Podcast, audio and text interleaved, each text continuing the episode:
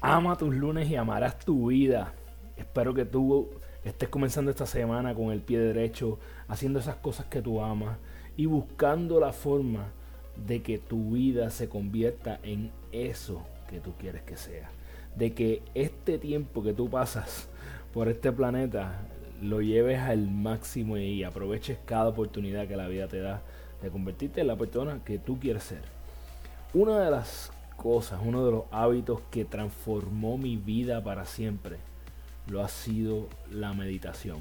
La meditación pensamos que es algo que es bien radical, que hay que estudiar demasiado o hay que hacerlo un sinnúmero de horas al día y no hay nada más fuera de la realidad que eso.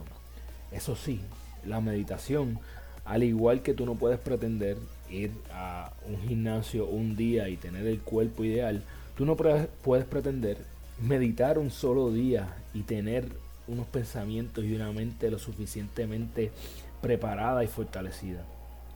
Yo lo que te invito esta semana es que te des la oportunidad de explorar con la meditación, de explorar con tu respiración, de empezar a fortalecer esos pensamientos que es lo que constantemente va a guiar el resto de las áreas de tu vida. La meditación me transformó para siempre y yo te invito a que empieces esa práctica. No con una ni dos horas al día, no, no, no, no. Yo te invito a que empieces esa práctica con 3, 4, 5 minutos al día, pero que tú seas consistente haciéndolo a lo largo de un tiempo tú te vas a dar cuenta que esto no tan solo va a transformar tus pensamientos, sino que hasta podría transformar tu físico y tu salud para siempre. Así que esta semana te invito a meditar.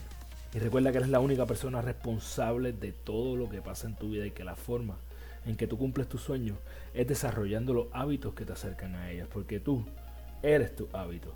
Diariamente tomas las acciones que te acercan a tu mejor versión para que cada noche cuando vayas a la cama puedas decir, hoy yo gané mi día. Un abrazo y que pases una semana espectacular.